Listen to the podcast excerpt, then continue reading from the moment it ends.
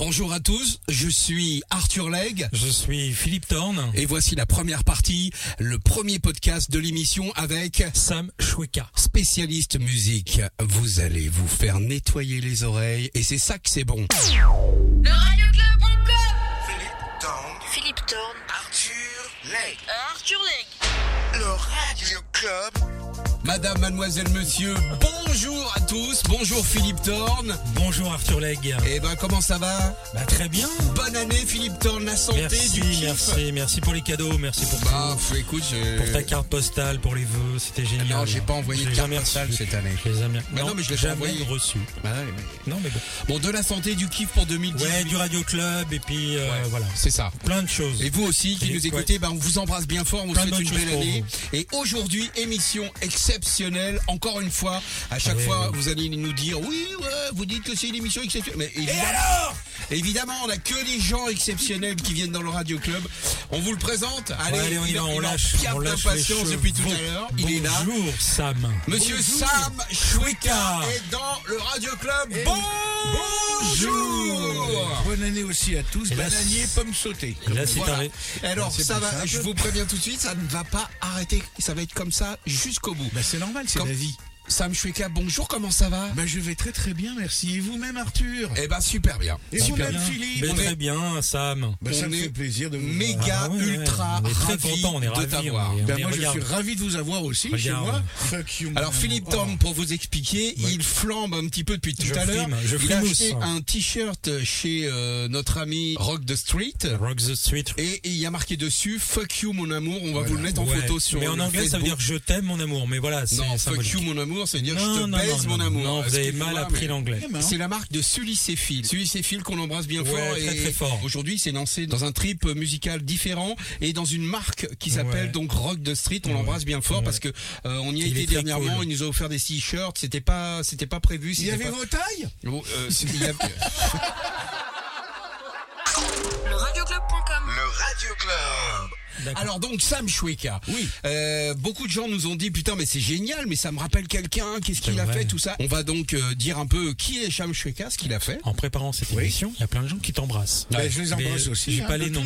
J'ai pas les noms. Ça me fait plaisir. euh, C'est- normal, c'est ton prénom. c'est- Voilà, ça me fait plaisir, c'est mon prénom. On se connaît un peu. On se connaît depuis quelques années, il faut le dire quand même. Mine de rien, on se connaît depuis quelques années, c'est pour ça qu'on se permet de se Non seulement ce sont des amis qui viennent dans le Radio Club, mais en plus des gens qui ont un truc à nous rafraîchir les oreilles, à nous élargir notre culture, et ça c'est vachement important. Et puis ce qui est important, c'est surtout, euh, voilà, moi je trouve que le Radio Club, quelque part, ce qui moi me, me fait plaisir, c'est que c'est très amical. Voilà, c'est un côté amitié, Ah, évidemment, on c'est- s'assoit, on parle. Je me rappelle euh, la dernière fois, je suis venu tout à fait impromptu pour participer à l'émission d'Albert de Paname. Albert Oh de Paname, là là. qu'on embrasse aussi. au Quelle grande émission on a fait ce jour-là, Ouais, franchement énorme. c'était génial. Et, euh, et voilà, donc euh, vous m'aviez dit à l'époque, ça serait sympa qu'on essaie de se revoir bientôt, de faire une émission. Ben voilà, c'est Ah. fait. Et on va parler de plein de choses. Voilà. Et d'ailleurs, ceux qui veulent écouter l'émission avec Albert de Paname, c'est dans les podcasts. Exactement, le Radio Club. euh, www.leradioclub.com slash voilà, podcast au pluriel. Et là, vous simplement. écoutez, vous choisissez. Il y en a pour tout le monde. S'il y en a pour l'un, il y en a pour l'autre. Exact. Et de tous les invités d'ailleurs, hein, Bien que ce sûr. soit euh, Cocteau, Nagra, DJ LBR qui est venu. Alors, euh, pareil, Nagra, je le salue parce que euh, nous avons les mêmes origines. Oui. Cocteau, nous n'avons pas les mêmes origines, mais je le salue aussi. Vous savez, tous ces gens, euh, ainsi que vous, on se connaît, bon, il faut le dire euh, quand même, il n'y a pas de secret, on se connaît depuis très longtemps. Ouais. D'abord parce qu'on est amoureux de la musique, qu'on parle de musique entre nous. Et qu'à partir du moment où euh, on s'assoit, il y a un moment donné, voilà, si on si on sait plus quoi se dire, on se la ferme et on se la joue ouais, c'est voilà, ça. devant des platines et on s'amuse. Alors tu nous racontais, Oui. parce qu'on va y venir dans ton parcours, tu as eu un, un acolyte, comme on peut Oui, dire. tout à fait. Euh, donc tu faisais partie du, du célèbre Du duo, duo. de, de Antenne 2 à Oui, l'époque, c'était pas France absolument. 2, c'était Antenne Ah. 2, Groucho et Chico. Tu Voilà. étais le Chico Moi, et je- l'autre c'était le Groucho, Voilà, le Groucho. avec lequel tu nous racontais une anecdote, il y a pas moins d'une demi-heure. À la tu nous cantine, disais, la euh, on se réunissait euh, avec euh, nos amis, tout ça, Oui, machin. Non, non, c'est beaucoup plus simple que ça. C'est comme si vous et moi, nous allions dîner un soir ensemble chez l'un ou chez l'autre, avec notre collection de disques à côté, qu'on parle, et puis qu'au bout d'un moment, on se met à parler musique, et puis on dit, Ah bah tiens, en fait, tiens, puisque je te parle de ça, je vais te le jouer, tu vas voir. Et on sort un disque de la- l'armoire, enfin de la discothèque, on se le met, et toi tu me dis, ah oui, mais moi ça me rappelle celui-là. Et c'est comme ça qu'est née l'émission avec euh, Alexandre dit Groucho. C'est de se dire qu'un jour, on allait faire une émission sans parler des, euh, comment dirais-je, comme on n'était pas des vieux combattants, c'était pas des des anciens combattants qui allaient parler, parce que la nostalgie n'est que le moment où on écoute le disque. En dehors de ça, on a la vie et puis on a envie de parler comme, comme évidemment. d'habitude. Voilà.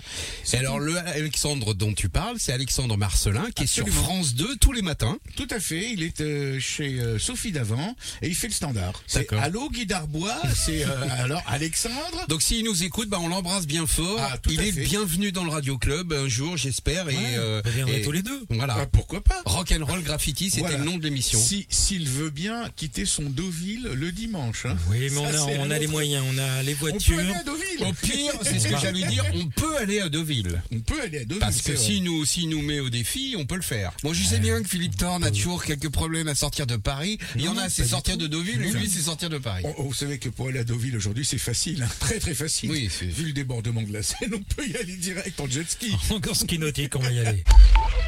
Alors, pour prendre le, le- le début du début du début, Oui. Euh, Sam Choueka, tu viens il est né où? Alors, je suis né au Caire, en Égypte. En Égypte. Il y a très longtemps, c'était un royaume. Les gens l'ont oublié, mais c'était le royaume du roi Farouk. Et donc, ça prouve que je suis né il y a bien longtemps de ça. Et c'est et, et en plus, je m'emballais, comme dirait. euh, Ouais. Parce que ça n'a jamais été un problème pour moi.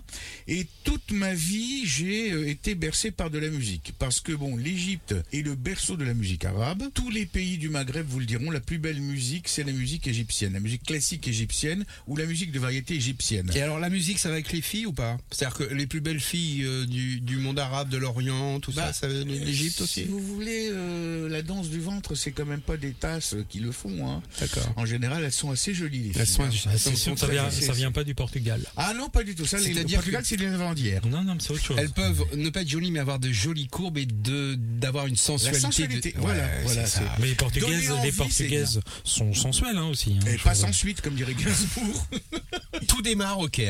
Tout est marocain, voilà, naissance au Caire, bercé de musique parce que... Et papa et maman te faisaient écouter beaucoup de musique? Ah ben, c'est-à-dire que là-bas, on ne vivait pas sans musique. Ma mère et les voisins qu'on avait autour de chez nous euh, écoutaient la radio, puisque à l'époque, on est très très loin de tout ce qui est podcast informatique, Ah bah, évidemment. etc. Moi, le, le premier souvenir du disque que j'ai, c'est véritablement un tourne-disque que je remontais à la main, on changeait les aiguilles trois fois où on passait un disque parce que l'aiguille s'usait. C'était du 78 tours. Et la radio marchait très très fort à cette époque-là. Et dès qu'il y avait quelqu'un qui avait un tube du moment qui, qui chantait à la radio, ma mère, c'était je sors, j'appelle les voisines et tout le monde se branchait sur les radios pour écouter. Mais en dehors de ça, la langue arabe égyptienne, qui est l'arabe classique, est une langue très chantante, très chaleureuse, ne ressemble absolument pas ni à l'algérien ni au marocain, qui sont plutôt, à mon avis, dialectales. Et là, on a les marchands des quatre saisons qui, dans les rues, il y avait le marchand de fraises, le marchand de tomates, etc. Il n'y avait pas les quatre saisons comme on a ici en France. Tout le monde chantait pour vendre ses fruits. C'est-à-dire que, bon, j'ai encore en tête le, le marchand de fraises, quand il passait dans les rues, il disait Fraoula, Fraoula, Fraoula. Ça voulait dire fraise, fraise, fraise. Donc, euh, l'Égypte est un pays, l'Égyptien parlé Ah oui, est un- oui,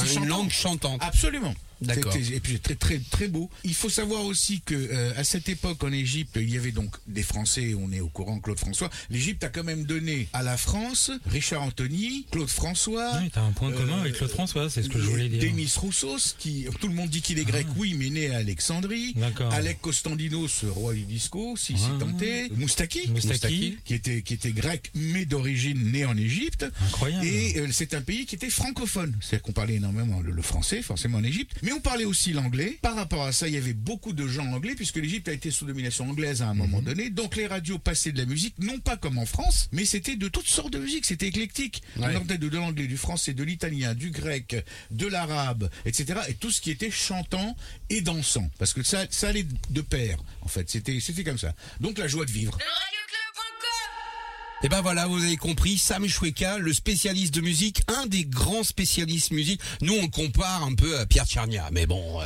C'est très flatteur. c'est- c'est très flatteur, mais c'est vrai, c'est vrai. J'admirais énormément Chernier. Spécialiste musique, Sam Choueka, il est avec nous tout cet après-midi. Vous allez découvrir des morceaux de dingue. Et alors, le premier morceau, puisqu'on démarre, tout démarre en Égypte. Bien sûr. Tu as voulu démarrer euh, cette émission avec un morceau, le premier morceau que tu veux diffuser. Alors c'est un morceau. Juste voilà. petit aparté, Oui. ce qui est bien, c'est que avec euh, Sam Shweka, le mec a fait de la radio, il a fait de la télé, c'est ce qu'on appelle un bon client. un très très bon client. Oui, mais c'est, j'ai l'impression d'être avec du monde autour de moi, avec qui je parle. Eh ben, c'est je ça. fais pas de conférence, c'est pas envie, j'ai pas de leçons à donner, T'es pas, j'ai rien à gagner. Si, t'es pas maître de conférence, t'es simplement Voilà. sœur de conférence. Mon copain, voilà. Et Alors, donc, le premier alors, morceau. Le premier morceau, c'est un des plus grands chanteurs qui vivent en Égypte. Ma mère était folle dingue de, de, de ce chanteur, et comme je te disais tout à l'heure, à chaque fois qu'il passait à la radio, c'est j'ouvre les fenêtres et je hurle à la voisine, Margot, il passe à la radio Et là, ma- sa voisine, forcément, mettait le truc. Et c'est pas ça que ta C'est voisine un- a fait tout à l'heure? Mais peut-être. Il y a Sam à la radio tout à l'heure Venez écouter Alors là, vas-y, vas-y Et, et ce, ce monsieur qui s'appelle Farid El Atrash, on pourrait traduire El Atrash parce que ça veut dire le sourd en, en arabe. Farid le sourd. Farid le sourd, c'est un monsieur qui à la fois était un extraordinaire oudiste, c'est-à-dire qui jouait du oud, de lutte arabe, de manière absolument extraordinaire, qui a une voix extrêmement chaude. Je vous laisse juste euh, deviner par vous-même, c'est un morceau qui a pratiquement 70 ans. Donc écoutez simplement l'écriture des violons, écoutez comment il chante. Déjà vous pouvez vous dire, ah mais merde, Dalida, elle, a- elle s'est inspirée de ça aussi, dans ses arrangements. Le disco s'est inspiré de ça aussi. Bon, on l'écoute quand tu veux. Le Radio Club. On démarre en Égypte. C'est là que tout démarre pour Sam Shweka, Philippe Tornella, Arthur Leitz et moi. Bon après-midi.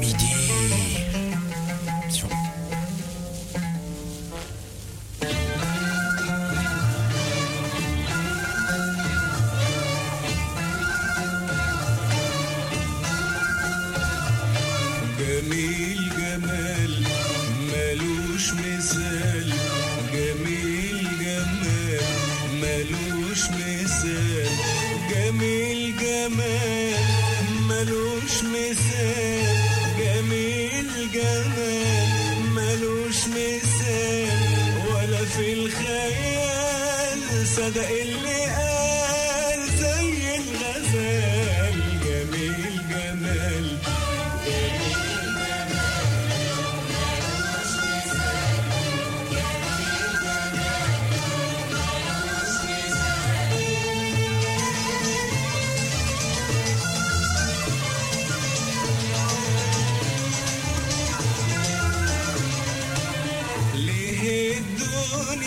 me.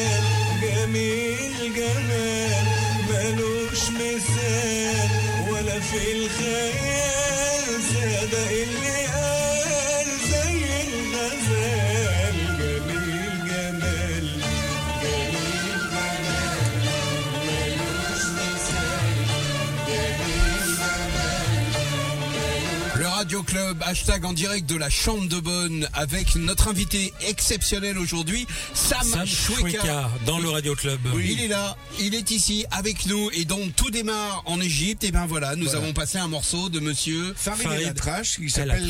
Gamil Gamal. Ouais. Voilà, donc vous avez pu vous voir les chœurs qui répondaient, les, les violons, etc. Et tout ça, ça remonte à des années, des années et des années. C'est de la grande variété. Donc ça, c'est l'Égypte. Ce que j'ai aussi euh, découvert en Égypte, c'est la musique italienne. la musique espagnole, la musique grecque, le rock and J'ai quitté l'Égypte en 1957. J'ai eu l'injection de rock en 1955, quand c'est sorti véritablement, puisque ayant beaucoup d'Anglais et d'étrangers qui vivaient en Égypte, les films que nous recevions venaient en Égypte bien avant la France. La musique aussi venait avant la France. Ça, je pourrais vous le raconter tout à l'heure. Quand je suis arrivé en France, l'impression que j'ai eue, comment c'était, etc. Parce que je me souviens bien de tout ça. Et donc, j'ai découvert un instrument, la guitare. À l'âge de 7 ans, mes parents m'ont offert une guitare. Et pour moi, j'étais comme un fou. Je me mettais au balcon. Je savais même pas l'accorder. Je savais pas jouer de guitare. ni rien du tout. Et puis, je me mettais à faire des accords. C'était, hey, yeah, ouais, ouais, voilà, voilà, voilà, Et voilà. Et Ça, toutes les filles autour venaient et non, pas du tout. Pas du tout. Non, non, non, parce que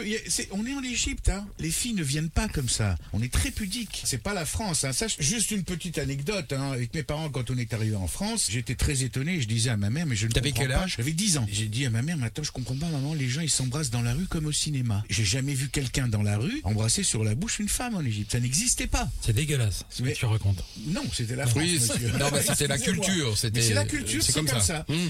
Et donc, je vais vous parler de guitare. Je ne vous ferai pas l'offense parce que je pense que tout le monde connaît Elvis Presley, euh, Chuck Berry, tout ça. J'aurais très bien pu, c'est très facile. On les entend toujours. Voilà, c'est le, le shot of rock and roll comme on Comme dit. on est là pour aller chercher Mais- un peu mais- sous mais les fagots, voilà. sous les. Sous Hmm. les fagots, il y a des choses. Donc la guitare, c'est très important. C'est l'instrument de ma vie. Je suis musicien. Mhm. Je joue toujours de la guitare, comme vous le savez tous les deux. Quand on est guitariste, il y a absolument un baccalauréat, un BEPC, un baptême. Mhm. Le guitariste digne de ce nom, d'abord veut être soliste et il ne peut jouer que deux choses. On lui demande toujours est-ce que tu sais jouer What I Say? Ou Ouais. bien est-ce que tu sais jouer Le Guitar. Boogie Ah ouais. Guitar Boogie est un morceau mythique qui sont les accords du rock and roll et du blues et la manière de jouer de la guitare c'est un petit peu jazz manouche mais ça n'a pas du tout le son du jazz manouche et le mélange des deux va donner Arthur Smith qui interprète Guitar Boogie que tous les guitaristes se doivent de connaître mais pardon le morceau date de 1947 Il n'y a rien à rajouter de plus.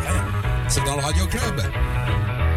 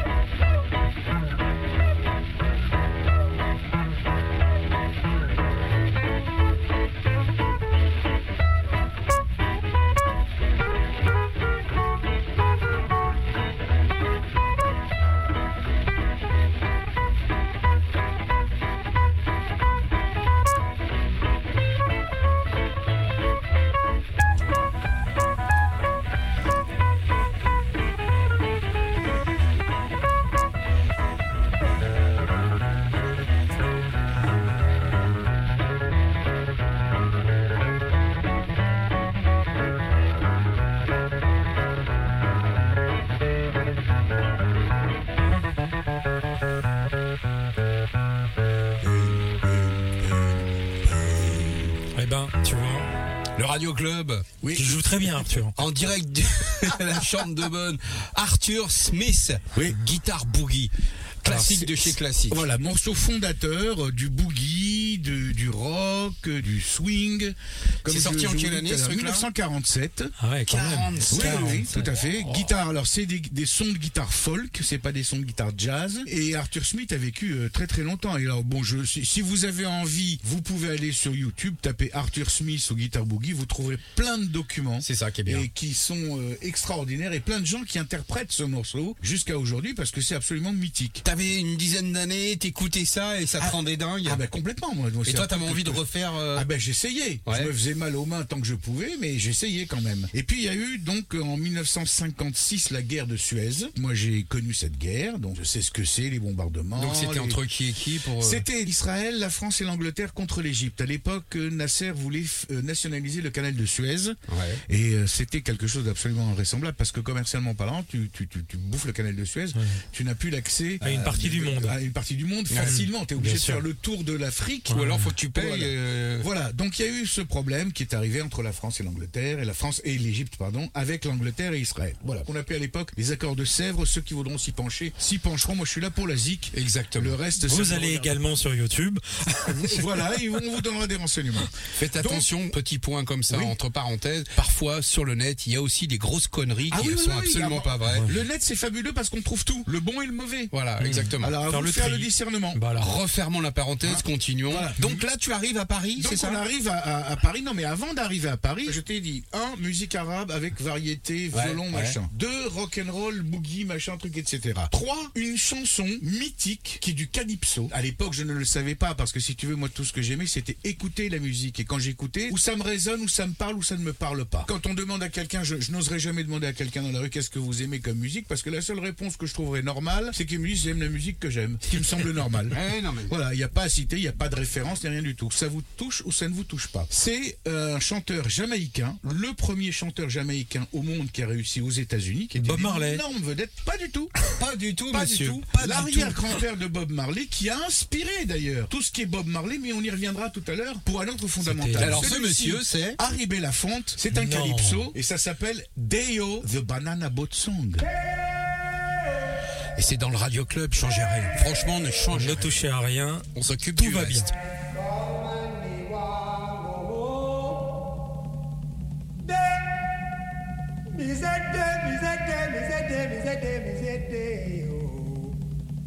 Daylight come and me want go home. Le Radio Club. Work all night and a drink a rum.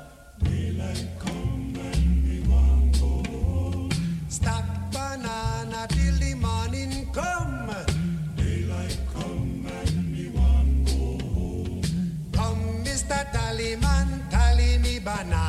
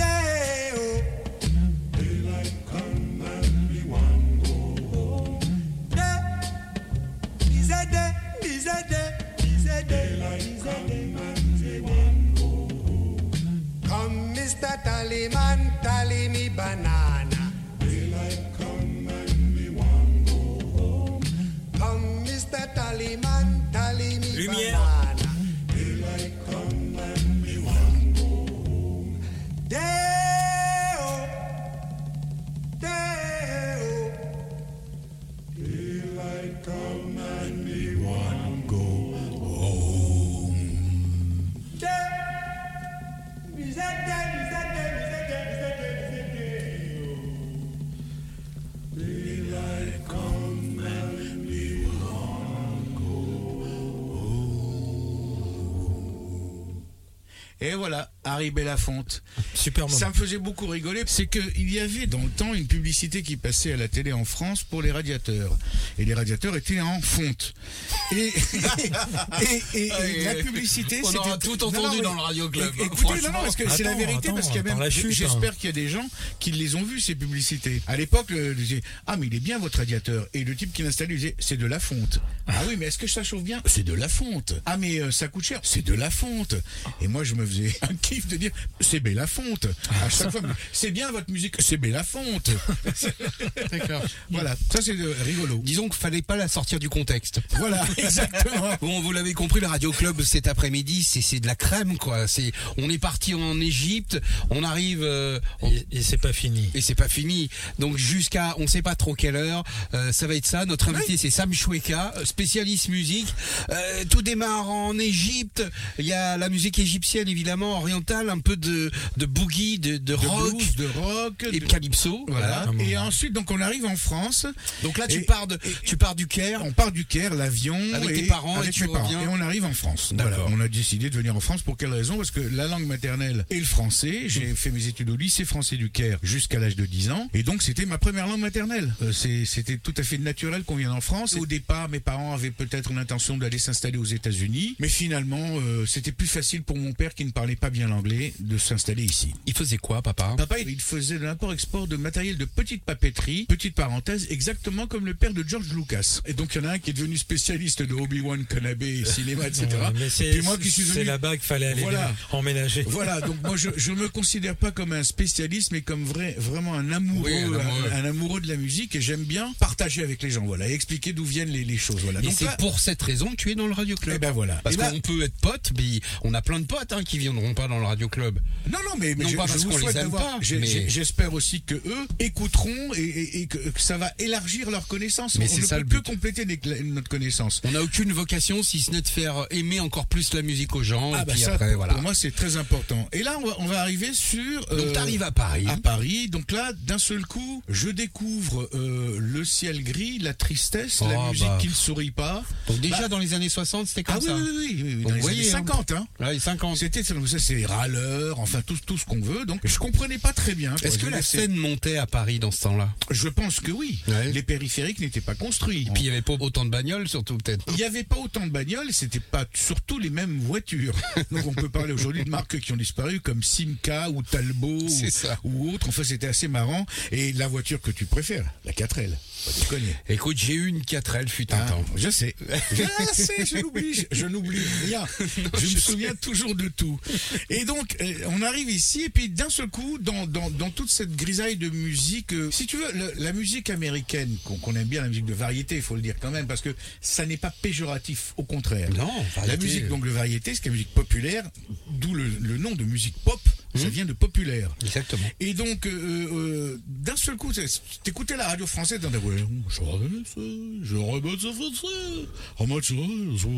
Puis d'un seul coup, t'entendais les Anglais, tu disais, putain, il y a un contraste.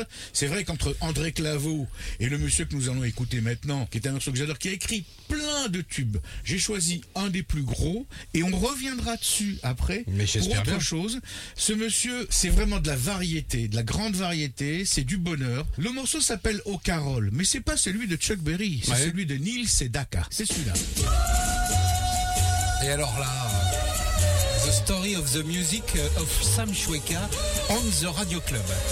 Et avec le soleil en plus. Avec Philippe Thorne. Et Arthur Legge. C'est nous. Bon après-midi.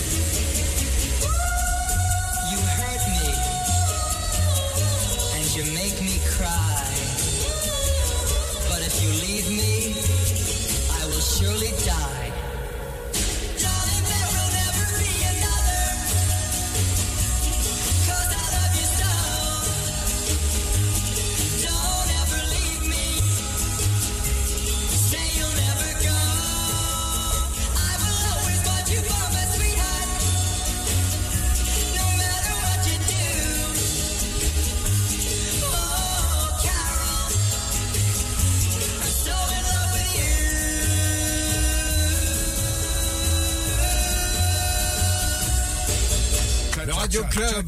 Neil Sedaka, et ça s'appelle Au Carole. Alors, Ah. au Carole, voilà, vous voyez, c'est dans, dans, dans le studio ici, enfin dans le studio, Dans la chambre de bonne, c'est notre hashtag principal. On est tous morts de rire et parce que c'est pas, c'est de la joie, ça nous amène de la bonne humeur. Oui, on est Vous mort de rire parce que c'est, c'est, Arthur et Philippe, tous les deux en train de pratiquement danser euh, Ouais, on- euh, pas ensemble, dans la main. Pas ensemble, un- pas ensemble, pas Voilà, ensemble. voilà. Pas Non, pas ensemble. Bah non, parce qu'il y a un fuck mon amour entre les deux. c'est simplement parce que c'est la joie de vivre. Voilà, toutes ces, ces années, les gens avaient envie de, de, de se marrer, de vivre, de bouger. Moi, j'ai commencé donc à Paris, les études, les lycées. On a fait euh, des études bac de quoi, ça. euh, monsieur Sam Choueka On a fait des études euh, qui m'ont beaucoup poursuivi, avec un bac philo et une école euh, de commerce qui s'appelait l'ESCA. Et euh, ensuite une école de commerce qui s'appelait Olivetti, euh, une école de vente. Olivetti Euh, comme, euh, les machines à écrire Exactement, j'ai travaillé pour pendant trois ans. Olivetti Absolument. était une école avant d'eux ou Il y avait l'école des ventes. C'était l'informatique avant l'heure. On, on apprenait aux futurs représentants, si tu veux, à vendre les machines. D'accord. Voilà. Et c'était quelque part du théâtre parce qu'il fallait apprendre les démonstrations des machines par cœur. Et après, moi, je leur faisais les démonstrations de machines. Alors, les grandes machines à téléclair téléphonique, vous pouvez y aller. Et je m'amusais à faire ça avec les accents, que ce soit yiddish, arabe ou autre. Parce que bon. Alors façon yiddish, ça donnait quoi? Ah là, la Tetractes, monsieur, c'est une machine extraordinaire que vous pouvez l'avoir pour un bon prix que je vous le fais.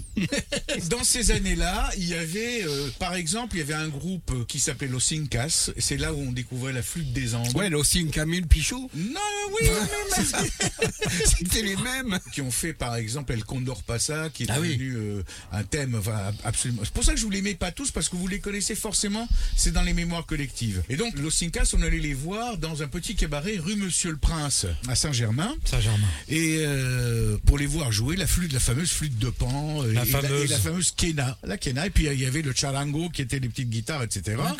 Et donc il y avait ces ambiances de cave de Saint-Germain qui existaient toujours à cette époque-là. Les clubs façon discothèque que nous nous, connaissons n'existaient pas du tout à cette époque-là. Oui, il y avait pas de DJ, il y a Non. pas- Ah si. En revanche, il y avait des DJ. On appelait ça les disquaires. DJ est un terme. Il faut remettre les choses à leur place. Le C'est un DJ. terme anglais, messieurs. Le DJ, qui veut dire disque jockey, comme vous le savez, c'est un terme qui vient de la radio américaine. Le disque jockey, pourquoi? Parce que c'était des gens qui montaient les disques. C'est-à-dire que c'était, en France, ça n'existait pas. On avait toujours un réalisateur qui mettait les disques pour un animateur. L'animateur faisait tout. Et en même temps, il était disque jockey parce qu'il, son exploit, c'était de parler sur l'intro, d'arriver pile poil au moment où la chanson commence. C'est comme on essaye de faire modestement Voilà. parfois. Le terme DJ vient de là. Non, hein. Donc n'a rien à voir avec les clubs au Non, départ, non. mais avec la radio. Donc nous, on avait des disquaires dans les caves à Saint-Germain, aux Champs-Élysées, etc. Ça s'appelait le relais de Chaillot. À l'époque, c'était des, des, des- des- Mais oui, je vous en Ah non, mais. euh, Il y a eu le Excuse-moi, ju- je il y a eu rigole. le Jumbo, le relais de Chaillot, le Styx. Ah, il y a eu le euh, Chichicha, il y a eu l'Orphéon, il y a eu la naissance, la naissance véritablement des premiers, euh, des premières boîtes de Régine. Donc à cette époque-là Ah bah aussi, oui, à Saint-Germain. Voilà. Vous voyez, voyez on, on- bah oui, on oublie. Et donc, Balance ta boîte. Et, donc, ce qui se passe euh, à ce moment-là, c'est qu'il y a la musique qu'on passe à la radio. Pour les auditeurs du Radio Club, sachez-le, à cette époque, c'était 20% de disques étrangers pour 80% de musique française. Ah, il y avait déjà des quotas ou c'était parce qu'ils avaient, ils préféraient Parce qu'ils préféraient, simplement, Ouais. tout simplement, ça disait rien. Et puis surtout qu'à cette époque-là, les yéyés ayant commencé, on prenait les versions originales, on les transformait en français, on les traduisait et on passait les vedettes Ouais, françaises. Et alors les radios, c'était quoi C'était Europe 1, RTL et euh, France Inter. Voilà. Et une radio qu'on écoutait tous dans notre lit avec les lumières fermées, on avait une petite euh, loupiote euh, et le- les transistors parce qu'ils sont arrivés à ce moment-là. La fameuse radio Caroline. Radio Caroline, qui était la radio Yes. anglaise, voilà. Et on arrivait à capter de temps en temps Radio Monte Carlo le soir. Et Et Radio donc, Monte Carlo qui était plus pour le sud-est, sud-est, euh, et de l'autre côté, il y avait Sud capter- Radio. Qu'on arrivait à capter en ondes courtes, je crois. Et là, Ouais, on, ouais. on est dans les années 70 Ah non, non, non, non, non, non, on Non, est non, vraiment non, fin non. des années 50, début des années 60. Ah oui, hein. d'accord, ok. On est vraiment à cette époque-là. hein. Il y, a- il y Ok, avait ok. Salut les copains, euh, ouais. qui était la seule émission qu'on écoutait. D'accord. J'ai attiré l'attention là-dessus pour quelle raison? C'est que la musique anglaise ou américaine, qu'on écoutait la bonne musique, les versions originales, il fallait sortir, il fallait aller en boîte dans les clubs. pour, pour les écouter. D'accord. Les, Voilà. les disquaires ne passaient pas les versions françaises Jamais, Pourquoi jamais. c'était ringard ou parce qu'ils aimaient Mais pas parce que dans une boîte, c'est une, une ambiance sombre, on est là pour danser, on est là pour se la jouer, puis on est là pour avoir du son. Or, on ne pouvait pas avoir le même son sur les disques français que sur les disques américains. Donc ils passaient de- des disques en, en- en import souvent. On allait à l'époque chez Symphonia, chez euh, plein, plein de disquaires qui existaient, qui n'existent plus aujourd'hui bien sûr, et on achetait des disques en import. Il y avait ces ambiances de cave. Alors à l'époque, il faut savoir aussi que les séries qui existaient, c'était on faisait une série de rapides, une série de, de, de slow. Alors dans les rapides, il y avait la série rock. Ensuite, il y avait la série rhythm and blues, la série de slow. Il y avait le tube de l'été qui est souvent été un tube italien. Ah, C'était structuré quand même. Ah oui, oui, oui, c'était, c'était- il y avait des pas codes. bordel. Ça rigolait pas. hein. Bah, quand- quand- Ah non, bah. non, mais quand on va en boîte, c'est quand même les, les- comme on dit, c'est comme aujourd'hui les sites de rencontres. On allait rencontrer le sexe opposé quelque part. On l'invitait à danser, on dansait un slow. Ah, Sexe bah, opposé ou pas. Ou Donc pas. ça- ça- Euh, mais à l'époque, c'était pas vraiment aussi ouvert qu'aujourd'hui. Non, franchement, ouais. c'était différent. C'était vraiment des, des, des quartiers et des, des gens. Mais les gens y allaient pour l'amour de la musique. Euh, petite anecdote, j'allais dans une boîte qui s'appelait l'Orphéon, qui se trouvait place Mabillon. Il y avait un groupe un jour. C'était très rigolo parce que le groupe s'est installé dans l'escalier qui descendait dans la cave. Si vous voulez pas les installer sur la piste de danse. Ouais. Et ce groupe jouait un petit peu de blues, etc., Ouais. etc. Et Je m'attends, je m'attends au pire, Arthur. non, non, non, non. C'était qui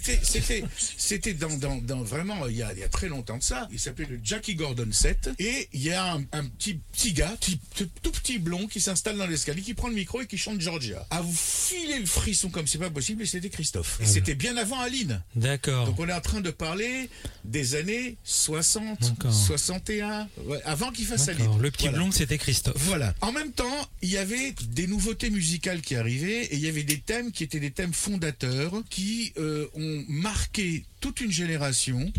Et là, je vais vous parler, on va, on va rentrer dans autre chose. C'est un son, c'est une ambiance. C'était le côté feutré. C'est ce qu'on pourrait appeler l'ancêtre du chill. Pour moi, en tout cas. Tu me diras tout à l'heure si tu le penses ou pas. C'est fondateur, c'est Dave Brubeck, c'est Tech 5. Bah, mais Tech Brubeck, Tech Five.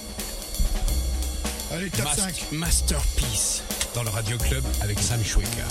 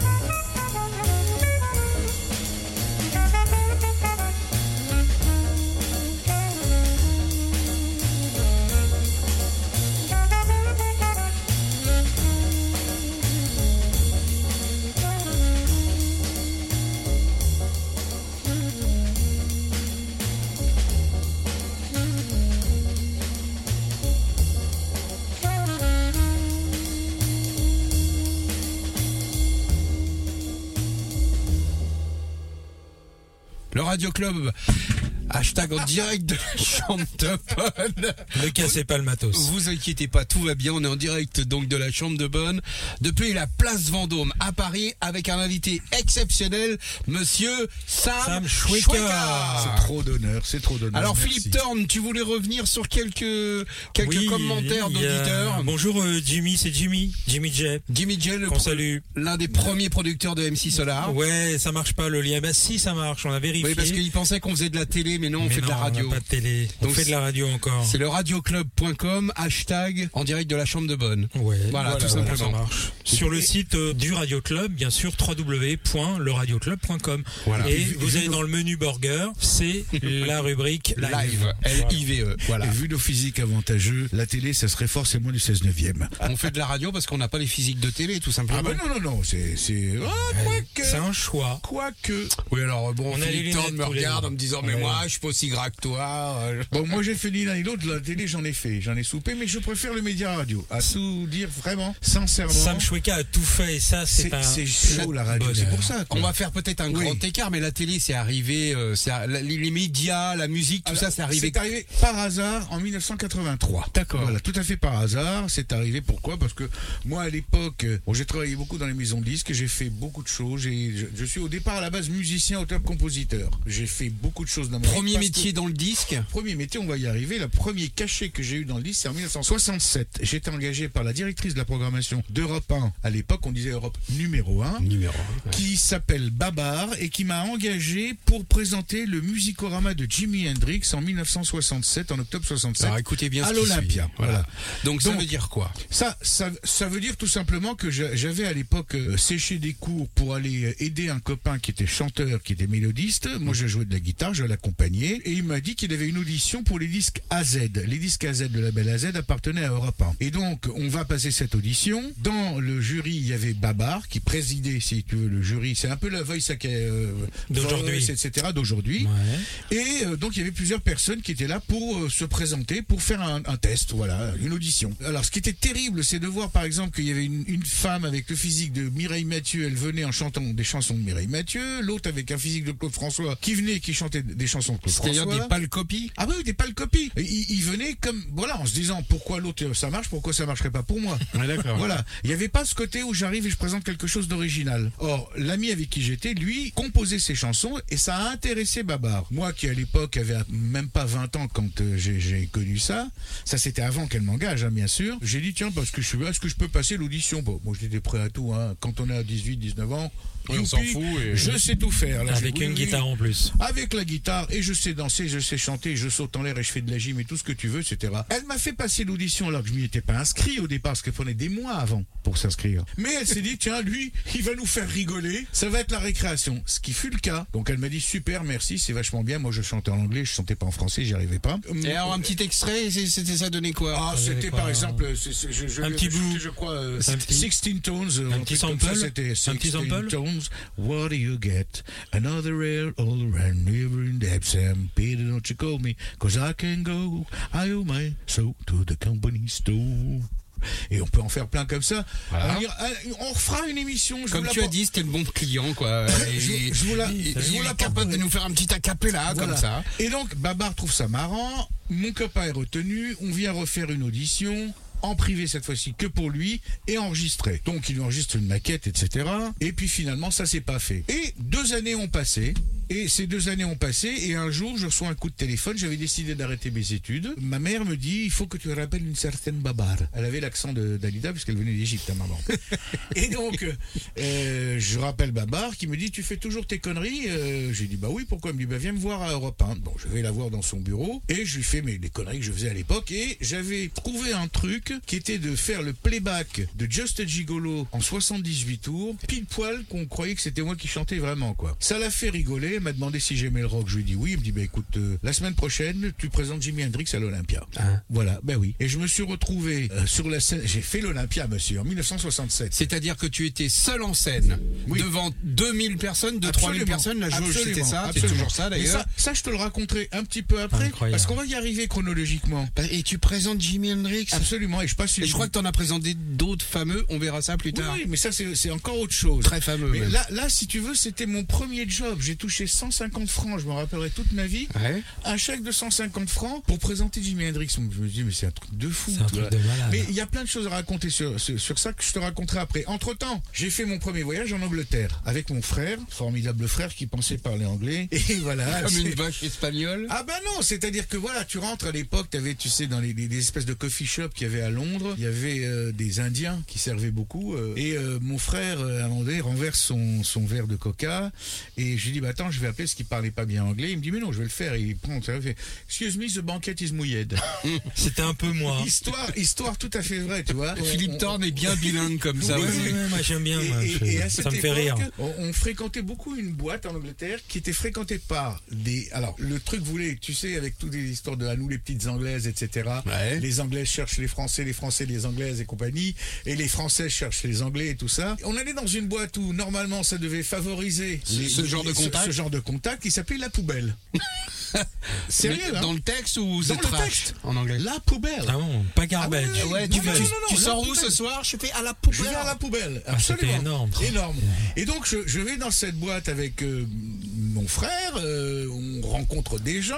euh, c'est l'ambiance. Bah, les de- petites Anglaises, Voilà, quoi. c'est- on rencontre des gens. C'est des éclairages tamisés. C'est Et tout ça dans la poubelle. c'est- c'est- Tout ça dans la poubelle, etc. mais dans la poubelle, d'un seul coup, j'entends un truc que j'ai jamais entendu de ma vie. Et je lui dis, Tiens, mais c'est quoi ça? Et il me dit, ça, it's reggae, man.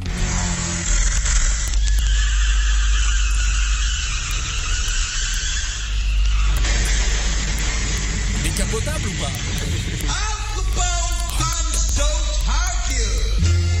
Al Capone. Le Radio Club. Bougez pas, on s'occupe du groove.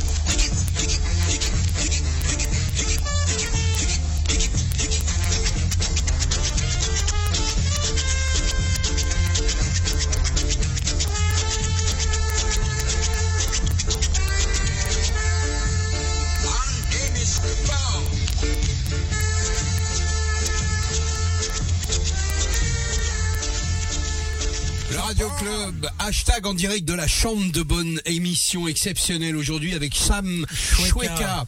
Philippe Thorne, tout va bien Bah Al Capone bien, euh, Prince Buster aussi. euh, On, a- j'ai- voulu on- faire Philippe. On apprend plein, plein, j'ai- plein, plein J'ai voulu choses. vraiment te faire plaisir parce que toi, Sam tu connaissais Madness, euh, tu, tu connaissais ce, ce style de musique que les gens ont appelé par la suite le rocksteady ou le ska. Ouais, ouais. Moi, j'ai toujours entendu parler de reggae. Je trouve ça très bien. Et n'oubliez pas, tout à l'heure, on vous a passé euh, Deo, The Banana Boat Song, Harry Belafonte, Harry Belafonte. qui a donné l'inspiration pour ce reggae, par exemple. Tu vois, c'est ce rythme qui d'un seul coup a été repris par Prince Buster et plein d'autres hein, qui, ont, qui ont œuvré là-dedans. Alors, on est en 1967. Je reviens de vacances.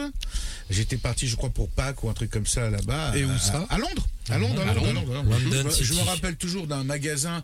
euh, on allait à Carnaby Street. euh, Enfin, tout, tout ce dont on parlait à l'époque, on est post, on est avant 68. hein. Il n'y a pas encore eu la révolution de 68. Donc tout ce qu'on a pu à l'époque euh, avoir comme liberté, c'était Londres, c'était les Beatles, c'était les Stones, c'était le, le Happy London, le, tout, tout ce qu'on veut. Et je me rappelle toujours d'un. Alors on allait au puce là-bas, etc. Et, et les, les gens. Au moi- puce. au puce. Et, et donc la, la- la- flea market. Man, they say, they say this flea market. Et je me rappellerai toujours d'un magasin qui vendait, euh, c'est un surplus militaire, qui s'appelait I was Lord Kitchener's valet.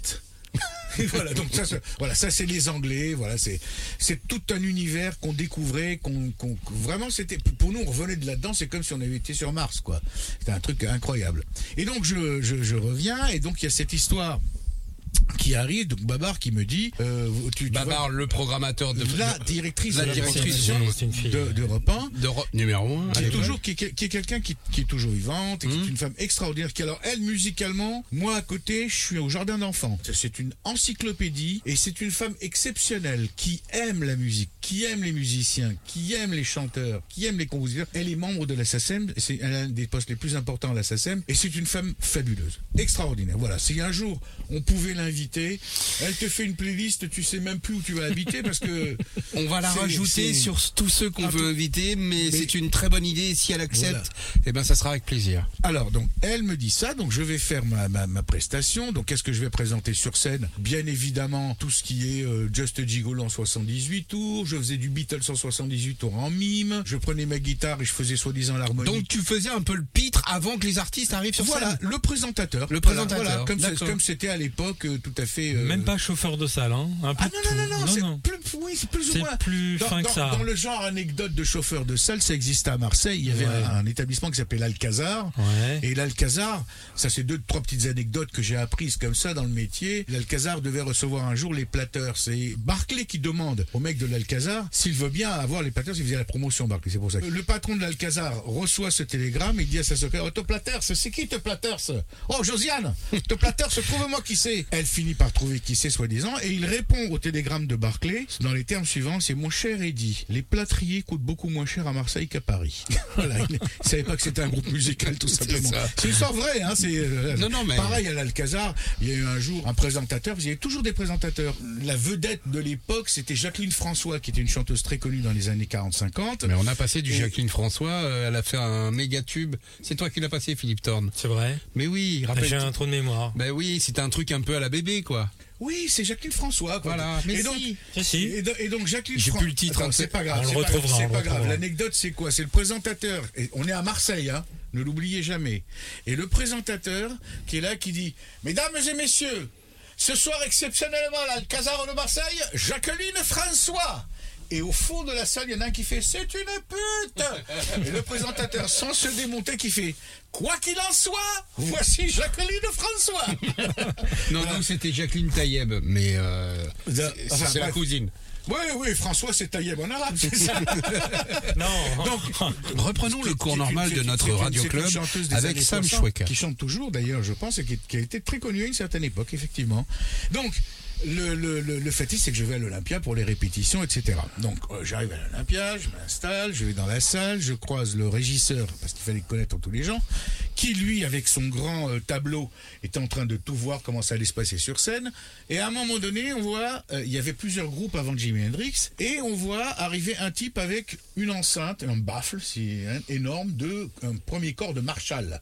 C'est l'ampli. Marshall. Marshall. Donc, il en amène un. Et avec un deuxième qui arrive derrière lui, qui en amène un deuxième, et un autre derrière lui qui en amène un troisième. Et ça, c'était à sur la Court. droite. À court. Voilà. Ensuite, il revient avec trois autres qu'il met par-dessus.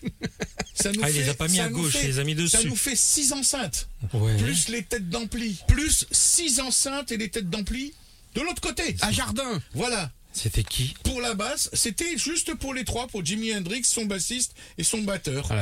Voilà. Et là, j'ai vu le régisseur qui a laissé tomber son stylo en disant bon, je reviendrai quand ça sera installé. Parce que ça prend un certain temps. C'est très étonnant. C'était vraiment un mur de de- d'enceinte. Incroyable. Et donc, moi, je me prépare, on fait des répétitions, tout ça, n'étant pas du tout euh, dans le physique à porter euh, du satin ou, de la- ou du velours, euh, comme ça se faisait à l'époque, parce que c'était les premiers hippies qui commençaient à arriver. Moi, je m'étais mis en costume Al Capone avec la rose à la boutonnière, etc. T'imagines le ridicule Ah ouais.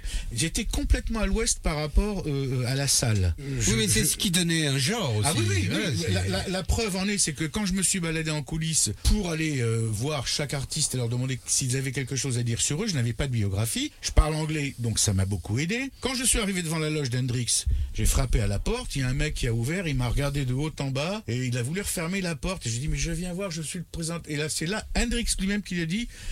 Oh, laisse-le rentrer, il est marrant, lui. Ah ouais. Parce que ma tenue n'avait rien à voir avec la sienne. Bah ouais, donc, euh, Donc du coup, comme je parlais anglais, on s'est mis à parler et il m'a demandé très précisément, il m'a dit écoute, j'en ai assez, tout le monde présente le spectacle en disant c'est Jimi Hendrix, c'est Jimi Hendrix. Il dit non, c'est The Jimi Hendrix Experience. Il insistait là-dessus. Ah ouais. On est un groupe. Ça s'appelle comme ça. Et je voudrais que tu, tu me présentes de cette manière. Donc, moi, j'avais retenu la leçon.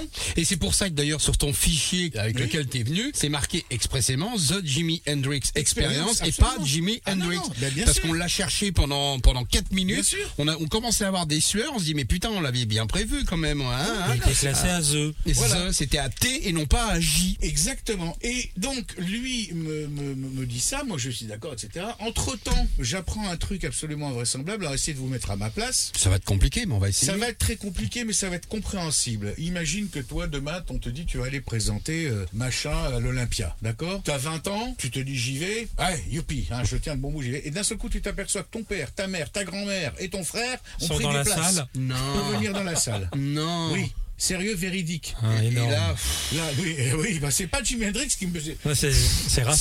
Tim- Il y a rasera comme tu dis, comme dirait Baba. T'imagines, ma grand-mère maternelle a vu Jimi Hendrix Ouais. Elle est née en, Égypte- ah, en Turquie, ma grand-mère maternelle. Ah, c'était une expérience. Ah bah ça, pour une expérience, ça a été une expérience. Donc, The Jimi Experience, Donc- Jimi Hendrix Experience, c'était une expérience. T'imagines dans la salle, c'est Satin and Velvet and Passe-moi le. Hmm. et, et mes parents au milieu. C'est quoi comme parfum? C'est du Voilà, patchalou, c'est du Et, patchouli, et- c'est du... et- et- et j'ai mon, mon père qui, après le spectacle, est venu me dire que tu as été formidable. Et il m'a posé une question. Il m'a dit Est-ce que c'est vrai que euh, ce garçon, il gagne de l'argent avec la guitare, qu'il joue comme avec son zob Bah, T'imagines pour lui enfin, C'est Ouais, un vrai C'était ahurissant que ce mec puisse gagner beaucoup d'argent avec sa guitare. Il et- jouait comme s'il jouait avec son zob. Voilà. Ouais. Pour lui, il comprenait pas ça. Tu vois. C'est- tout à fait normal. C'est vraiment une, une- une séparation de génération totale. Exactement. Et donc, moi, je fais mon boulot, ça se passe bien, je suis derrière la scène, j'attends pour rentrer pour présenter Jimi Hendrix, il est derrière moi, et au moment où je rentre, il, il me rattrape, Hendrix, et il me dit, euh, dis-moi quelque chose de gentil à dire au public français. Alors, je lui dis, écoute, euh, bah, je sais pas, moi, je vous aime beaucoup. Il me dit, how do you spell it? Comment tu l'épelles Je lui dis, écoute, je l'épelle pas, note-le. Alors, il prend une espèce de, de bic qu'il avait à l'époque, et sur sa guitare, une Fender blanche, une strato blanche, il écrit en phonétique, Je vous aime. G-E, vous, V-U, ZEM, Z-E-M, B-O-O-C-O-O. Énorme. Ah. Je vous aime beaucoup. Si quelqu'un a une guitare avec ça marqué derrière, C'était ce soir-là. C'est ce soir-là. Et c'était la vraie Et guitare. c'était Ah bah, la date, tu t'en souviens? Alors, c'était au- au- octobre, 17 octobre, je crois, 1967. Donc ça fait, tu imagines aujourd'hui, ça fait 50 ans. Ouais. Qu'est-ce que je dis ouais, 50 ans? Oui, 50 ans. Ouais, 50 balles. 50 ans. Le mec qui a cette guitare, elle vaut un million. Et moi, je rentre sur scène. Lui, avec son Je vous aime beaucoup, était content. J'ai dit, mesdames, messieurs, il m'a demandé de bien vous le préciser. Ce soir, veuillez accueillir The Jimi Hendrix Experience.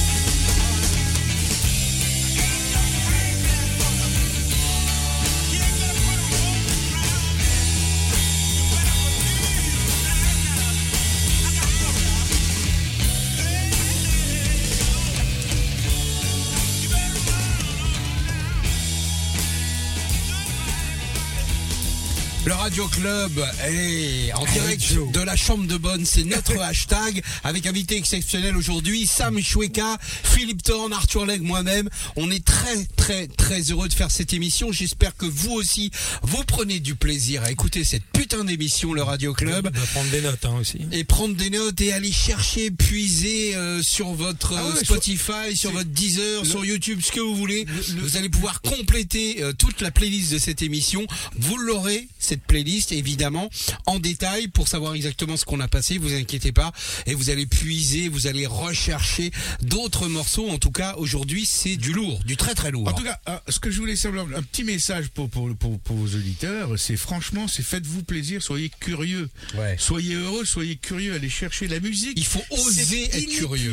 C'est Ouais. inépuisable, c'est un, c'est un puits sans fond. Et c'est magnifique et c'est un langage que tout le monde peut comprendre. Hein. C'est pas du tout euh, difficile. Le tout, c'est de s'y mettre. Alors, Donc à l'instant, The Jimi Hendrix Hendrix Experience. Hey Joe, qui est une adaptation, hein, ce qui est une, qui est pas un original. Ouais. Contrairement. Alors, lui, ça a été véritablement un fondateur. Oui, c'est une révolution guitaristiquement parlant. Il a amené quelque chose qu'aucun guitariste au monde. Alors, est-ce qu'on sait lui. définir ce qu'il a amené? Non, c'est du Jimi Hendrix. Il a, il a vraiment, C'est il son a, il a- jeu. c'est son jeu, c'est sa façon. le- même les bagues qu'il portait lui servaient pour claquer des cordes et trouver ces sons-là. Donc c'est vraiment, je pense pas qu'on puisse, euh, on peut l'imiter d'une manière palichonne. Mmh. Euh, c'est à faire à peu près la même chose. Si on veut, c'est le singer.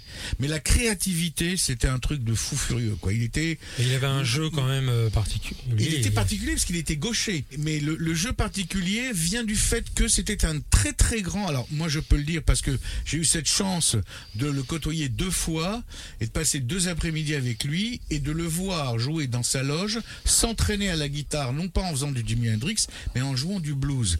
Mais d'une manière tellement Ah ouais exceptionnelle que tu te dis ben voilà c'est tout ce qu'il a appris tout ce qu'il a ingurgité qui a donné Jimi Hendrix ce qui fait la musique d'aujourd'hui j'essaye très modestement de vous dire c'est ça vient de ce qu'on est en train d'écouter là c'est tout ça qui a ouvert des portes Mhm. C'est ce qu'on appelle la base. Voilà, c'est Les fondamentaux. fondamentaux. Les fondamentaux. Bon, comme tous les mômes de l'époque, je regardais la télévision, c'était vraiment un truc qui me plaisait, etc. Il y a eu un feuilleton à un moment donné qui s'appelait Bonanza. Bonanza, c'était un Ouais. truc absolument invraisemblable. C'était la famille, c'est un peu comme le JR, mais avant JR.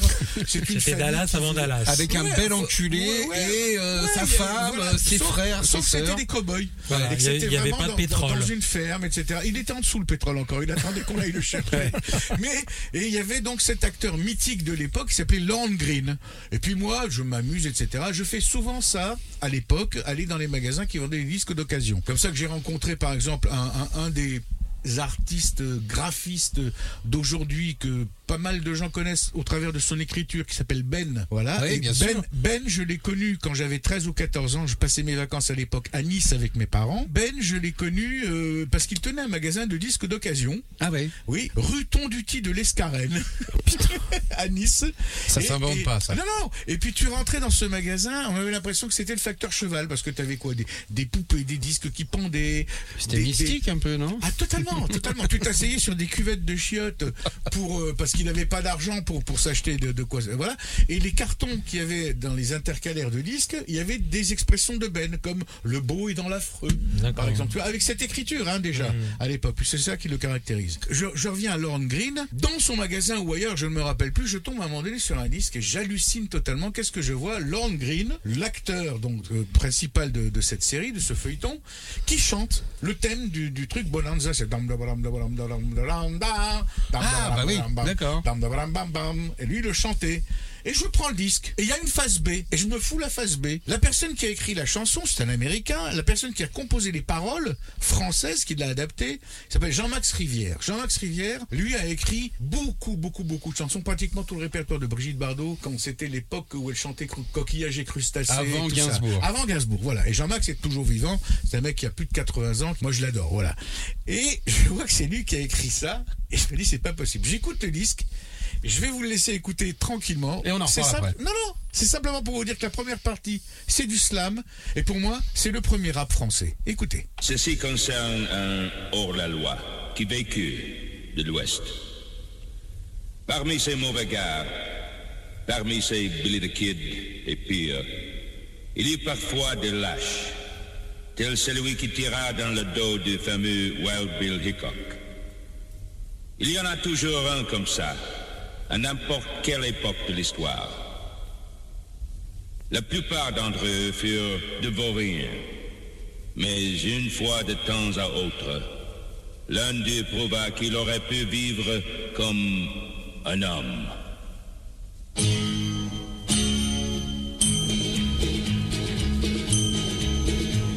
Il gisait sur le sable du désert, sa main serrant un revolver. Une balle dans le dos, je le croyais mort. Le plomb près du cœur sans son corps, mais il respirait. Aidé de mon couteau, ce soir-là, je sauvais le pauvre Ringo.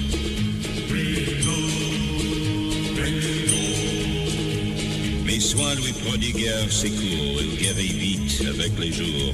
Tout le temps, rythme d'enfer, il s'exerçait au revolver. Et je l'observais stupéfié, cette pire personne n'aurait pu défier de Ringo. Oui,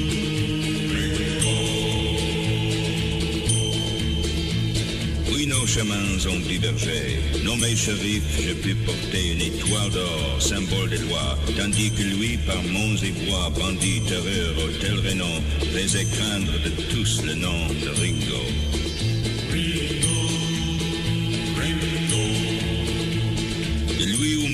Sonnerait l'heure, décidant quelle est la meilleure. Un jour on m'a dit, c'était sûr qu'il était présent dans nos mœurs. Je quittais mes hommes dans la rue, et tout seul j'allais vers mon but, Ringo.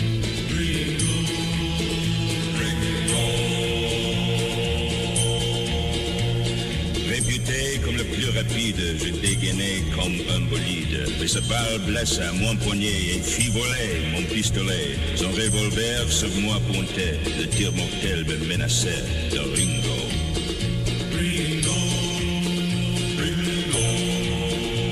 Ce fut, dit donc, la première fois qu'on vit sourire ce gars-là. Il abaissa son arme pas vite, puis dit, ami, nous voilà quittes. C'est ainsi qu'enfin je compris qu'un puits de bon restait en lui, en Ringo.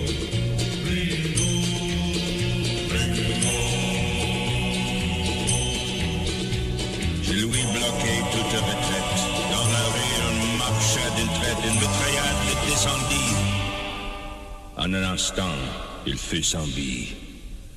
Et retentirent des cris de joie. Personne dans la ville ne pleura pour Ringo.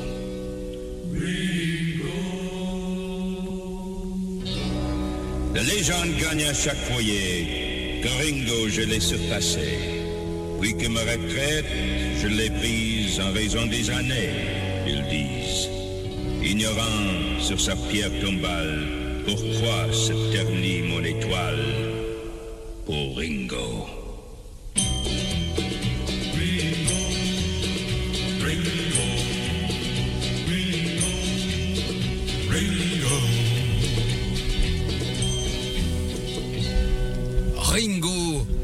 green, exactement. Oui, oui, c'est c'est rigolo comme. comme euh, Le Radio Club, hashtag dans direct de la chambre de bonne avec, Avec euh, euh, Sam Shweka. Sam Choueka, effectivement, notre invité exceptionnel jusqu'à on sait pas quelle heure. Là, on arrive à tes années où tu commences à rentrer, Alors, à voilà. travailler dans le milieu Alors, du disque. Très rapidement, Et pas avec je, je, quel, je, je, euh, je suis euh, donc le, le, la- le lendemain de la présentation de Jimi Hendrix à l'Olympia. Babar me dit tu as été formidable.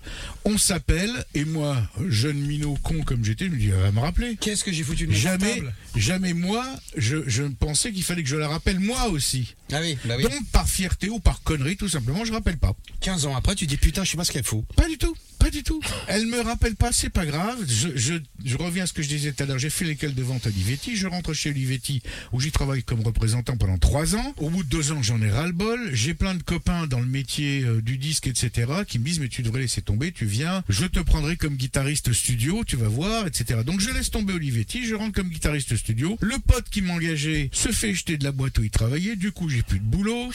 je cherche, je vais à droite à gauche. Je fais des petits boulots. Et t'as toujours pas rappelé la directrice de la programmation de Toujours pas, un. toujours pas, toujours pas. fabuleux. Et je finis par être d'une manière ou d'une autre engagé, parce que j'étais très pote à l'époque avec euh, les Aphrodite Child. Je sortais beaucoup, hein, j'allais dans, dans, dans beaucoup d'endroits. Avec Demis Roussos, Euh, donc. Oui, oui, oui, j'étais très pote avec Demis Roussos, euh, qui, qui est une anecdote de Demis Roussos. Demis, quand il parle, il a une voix comme ça, mais quand il chante, c'est pas du tout la même. Alors chez lui, comme je l'appelais, j'entendais Allô Je dis oui, je voudrais parler à Demis. Il est pas là. Voilà, c'était lui qui faisait le con. C'est comme ça. On allait dans des boîtes comme euh, le, le Rock and Roll Circus, euh, le whisky à gogo. Enfin, il y avait plein, plein de boîtes à Paris où on allait, où on sortait, dont Albert a parlé la dernière fois Ouais. qu'il était venu. Albert de Paname qui Albert était notre invité dans le Radio Club. Et donc, je, je me retrouve, je saute les étapes, je rentre chez Barclay et je suis engagé pour travailler à la promo internationale, c'est-à-dire pour les disques étrangers, mais qui étaient produits en France, en langue étrangère et pas en français. C'est un peu compliqué, mais c'est parce que. Non, on a compris. Voilà, non, c'est parce que pour la SACEM, Oui. à l'époque, comme il y avait des quotas, comme je te disais, les disques étrangers passaient moins parce que ça générait moins de droits, alors que les disques français généraient des droits qui restaient en France. Ouais, bien Donc il y avait un directeur artistique qui lui enregistrait à bas coût des disques en anglais, c'était du blues et des trucs comme ça qui sont plus faciles à enregistrer et qui généraient eux des droits qui restaient en France. Et je rentre donc au service international chez Barclay qui était dirigé par un monsieur qui s'appelait, puisqu'il n'est plus de ce monde, Jean Fernandez. Et Jean Fernandez qui était entre autres le découvreur et le producteur des Chaussettes Noires et des Eddie Mitchell. Et il faut se souvenir qu'à l'époque chez Barclay, il y avait les catalogues Atlantic, Atco, Stax, MCA. Rien C'était que des labels rien que américains. que Avec- des labels américains. Mais du lourd, que ça. du Du lourd. lourd. C'est-à-dire que j'avais. sur Atlantique, par exemple, il y avait quoi? Bah, Ray Charles, Aretha Franklin. Aretha Franklin. ouais. Voilà. Il y a- Stax. Il y avait Stax, et Stax, il y avait euh, Otis Redding, Sam and Dave, tous les plus grands du rhythm and blues. Et, donc, ça, c'était Barclay qui distribuait en France. qui licencie en France et distribué. licences. Voilà, et qui Qui avait les distribuait. licences. Voilà. Et donc, je me retrouve à regarder dans les armoires, bien sûr. hein, et je tombe sur un disque que j'entendais depuis des mois en boîte Ouais. et que Barclay n'avait pas sorti. Mais qu'est-ce qu'ils foutent? J'ai encore. bah, c'est comme ça, tu as des gens qui choisissent et qui décident de dire ce disque va sortir en France, on va le promotionner, on va le faire marcher, ceci, cela. Mais C'est- c'était c'est- quoi? Mais c'est c'était toujours quel pareil. morceau? Eh ben, je vais te dire, moi je connaissais d'avant le, le monsieur, Hum mais le succès qu'il avait dans toutes les boîtes de France et de Navarre, ben, ça s'appelait Move On Up, c'est-à-dire bouge, c'est Curtis Mayfield. Ah, putain. Le Radio Club, c'est la base. Tu peux, tu peux le dire avec l'accent d'Eddie Barclay. Ah, Curtis Mayfield, c'est c'est très très bien, j'aime beaucoup,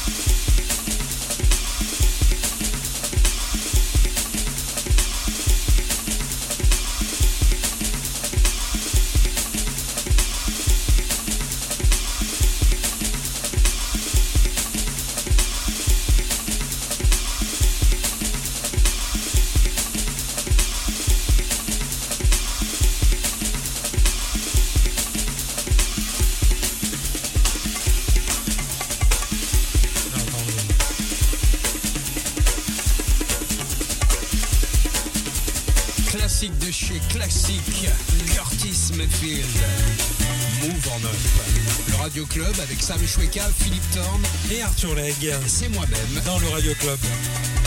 Et ce que je vais vous dire, c'est quand même, voilà, c'était une très très grande joie et une grande déception en même temps Curtis Mayfield pour moi, pour une raison très conne, c'est que bon, moi je venais de rentrer chez Barclay, ça faisait pas longtemps que je vous ai expliqué, et donc j'étais pas, euh, comment dirais-je, on m'avait pas choisi pour aller au Midem cette année-là, je venais de rentrer, hein.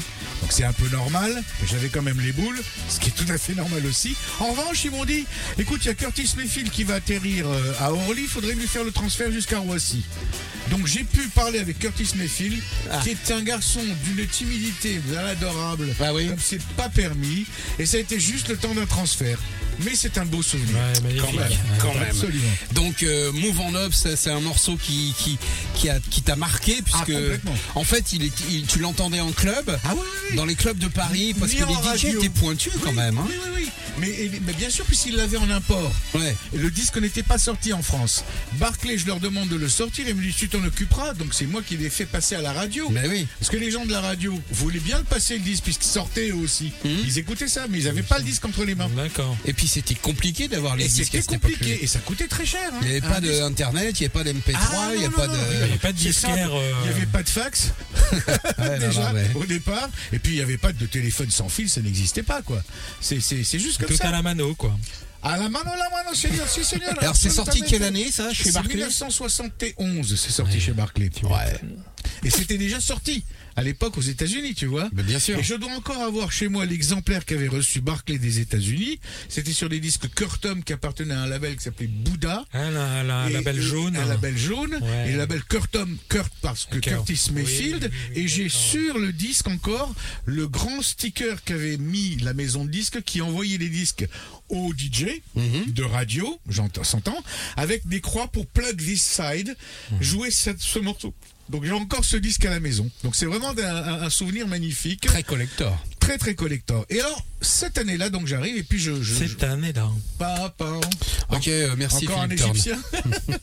et donc il y a un, un autre disque qui sort. C'est un, c'est un- un entertainment, qu'est-ce que tu veux C'est un oui, entertainer. mais c'est- comme ça. Alors, il se passe quoi dans ces années-là? Il se passe qu'il y a une profusion de, de productions qui se font et il y a de ce qu'on appelle des one hit wonders. One hit wonder, si vous savez pas le terme, c'est simple. Je- le, le one hit wonder le plus célèbre du monde, c'est Born to Be Alive. Un hit, Un morceau et il gagne encore Voilà. 1500 balles par a- jour avec ce truc. Voilà, et il y a plein de morceaux qui sont des one hit wonders qui existent comme ça. Mhm. Un jour arrive un producteur qui propose à Barclay un disque d'un groupe qui s'appelle les Pop Tops, groupe euh, hispanico-américain, je ne sais quoi. Barclay l'écoute, il dit bah ça me plaît bien, moi je vais bien le saigner celui-là. Il parlait comme ça, euh, Oui, il parlait oui, comme oui. ça. Et il dit Absolument. Mhm. Très très bien, c'est peut-être un tube. Et donc, il propose ça, mais en même temps, il va le proposer à d'autres. Et il fait jouer les enchères pour avoir la meilleure avance. Bah normal. Normal. Barclay, qui n'aime pas beaucoup qu'on lui fasse ce genre de plan, demande à Jean Fernandez de partir avec un chanteur qu'il veut absolument promotionner à ce moment-là, qui avait déjà fait un disque chez Barclay, qui s'appelle Joël Daïdé. Non, qui ça est veut un dire que- magnifique chanteur. Et il dit à Daïdé, avec Jean Fernandez, vous partez à Londres, parce que dans les studios de Londres à l'époque, il y avait vraiment les requins de studio, on te produisait un disque à toute vitesse. Il partait 48 heures, il revenait avec le disque. Et personne ne pouvait lui interdire. C'était juste un cover. Et à la vitesse à laquelle on est parti, on a fait le cover, on l'a sorti. C'était fin juillet, peut-être euh, début août 1972.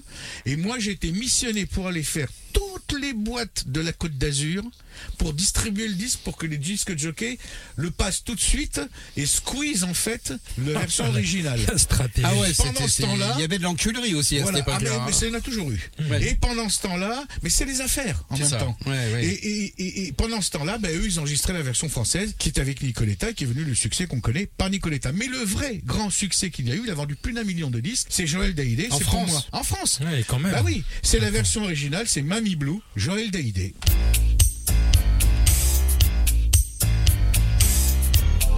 L'histoire de la musique cet après-midi avec le Radio Club et Sam Choueka.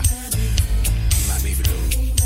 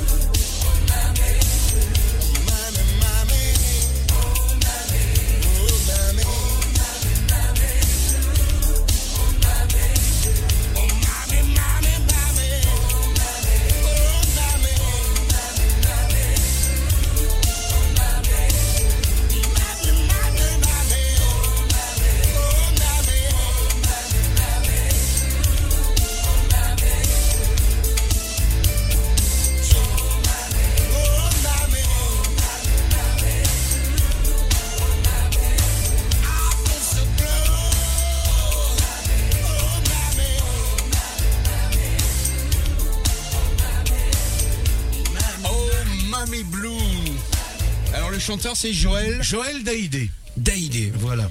Qui a été euh, chanteur d'un groupe, donc j'essaie de me rappeler du nom, qui m'a échappé euh, chez Barclay. Donc Joël Daïdé, c'est un, un garçon qui, qui, qui continue toujours à tourner. Hein. C'est un fantastique chanteur de blues qui est un- je sais pas comment t'expliquer, c'est vraiment un mec sympa, un mec gentil, un mec authentique. Tu vois, il va pas la ramener pour expliquer que c'est lui qui avant. pas moi, je. Voilà, c'est pas moi je. Voilà, c'est c'est Joël. S'il nous écoute, je l'espère, je le salue et je l'embrasse. Le radioclub.com Philippe Tong, Philippe Thorne, Arthur Lake. Arthur Legge. Le Radio Club